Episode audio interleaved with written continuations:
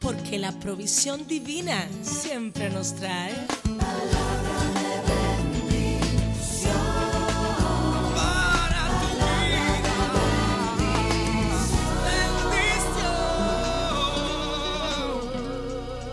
Bendiciones. Este es un gran día, no lo olvide. Las horas que restan son para que la pasemos bien y hagamos lo mejor. Pero sobre todo, para que esperemos lo mejor. Quiero invitarles a la lectura que está en el libro de Josué, capítulo 1, verso 9. En nuestra vida cristiana muchas veces tenemos que apuntar a ese texto bíblico, pero con pasión y determinación. Es la única forma de que se haga vida a nosotros, de que sea efectivo. Dice la escritura, mira que te mando que te esfuerces y seas valiente. No temas ni desmayes, porque el Señor tu Dios estará contigo en donde quiera que vayas. Deberíamos entenderlo bien. El Señor ha prometido estar con nosotros todos los días de nuestra vida hasta el fin. Estar presente, estar cerca, estar ayudándonos, estar protegiéndonos, estar motivándonos. No tenemos que gritarle, solo tenemos que saberlo y creerle. Eso es así. Por tanto, valor, determinación en cada cosa que emprendamos. Y si usted está enfermo hoy, no importa. El Señor está ahí para que usted recupere la salud, para que usted sea liberado de todo lo que está impidiendo que tenga la vida abundante que Dios le ha dado. Él dio su vida para que usted tuviera vida abundante y debe apreciar eso y tomarlo. Es su respuesta a la necesidad que le está afectando. Conozco el caso de una joven. Esta joven había tomado clases de ballet durante toda su infancia. Y bueno, había llegado el momento en que ella se sentía lista para entregarse a la disciplina que la ayudaría a convertir su afición por el ballet en una profesión. Ella deseaba llegar a ser la primera bailarina de su país y de su academia. Y quería comprobar si poseía las dotes necesarias de manera que cuando llegó a su ciudad, en una gran compañía de ballet, tuvo la oportunidad de participar en una muy hermosa función. Fue a los camerinos luego de que terminara y habló con el director. ¿Qué le pareció, director? Quisiera llegar a ser una gran bailarina, le dijo.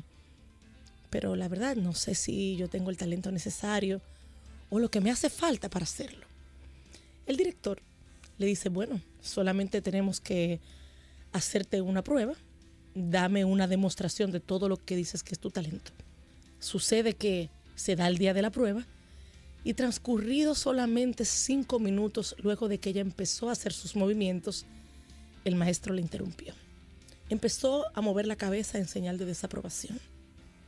Y asimismo se cayeron al suelo los ánimos de años y meses de ejercicio del ballet. Usted no tiene condiciones. Esas fueron las palabras del director. La joven llegó a su casa con el corazón desgarrado. Arrojó sus zapatillas de ballet en el closet. No volvió a calzarlas nunca más. Pasó el tiempo, se casó, tuvo varios hijos y cuando se hicieron un poco mayores, ella decidió tomar un empleo de cajera en un supermercado. Fue así como un día, terminando su trabajo, decide asistir a una función de ballet y a la salida vuelve a encontrarse con el viejo director que ya era un señor octogenario, ya se imagina. Ella le recordó la charla que habían tenido muchos años antes. Incluso le mostró fotografías de sus hijos que llevaba en la cartera y le comentó que trabajaba actualmente en el supermercado. Luego le agrega esto. Hay algo que nunca he terminado de entender, director. ¿Cómo es que usted pudo tan rápido reconocer que yo no tenía condiciones de bailarina?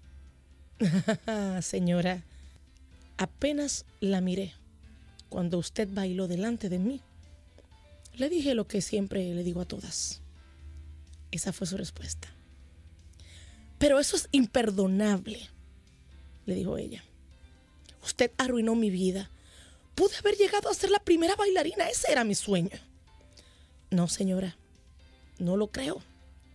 Si hubiera usted tenido las dotes necesarias y una verdadera vocación, jamás hubiera prestado atención a lo que yo le dije. Y sabe, cuando usted reconoce que Dios está con usted todos los días de su vida, para animarlo, para protegerlo, para ayudarlo, para darle victoria, ¿por qué tiene que escuchar otras voces? Las voces de la duda, del infortunio, del pesimismo, de la incredulidad. Habrá gente que cree en usted y gente que no cree en usted. Habrá gente que no le importa. Habrá gente que le envidie. Habrá gente que sí le importe. Pero para evitar eso, escuche la voz de su Dios. Entienda lo que Él le ha dicho. Estaré contigo. Si bien es cierto que nadie tiene el derecho de arruinarle la vida y hablarle negativamente, también usted, ¿por qué se lo permite? Usted tiene todo el derecho de detenerlo. Seleccione bien lo que oye y entienda que las palabras de Dios son palabras mayores. Por eso Él te dijo, por tanto esfuérzate y sé muy valiente. ¿Qué es todo lo que usted es capaz de intentar? Lo que está dispuesto a tratar seriamente, con pasión, sabiendo que Dios, el Dios de lo imposible, está a su lado para apoyarle. No lo olvide. Escuche a Dios primero. Inténtelo después y que la gracia de Dios le favorezca todo el tiempo como es su voluntad. Éxito y bendiciones. Una taza de fe. Uh.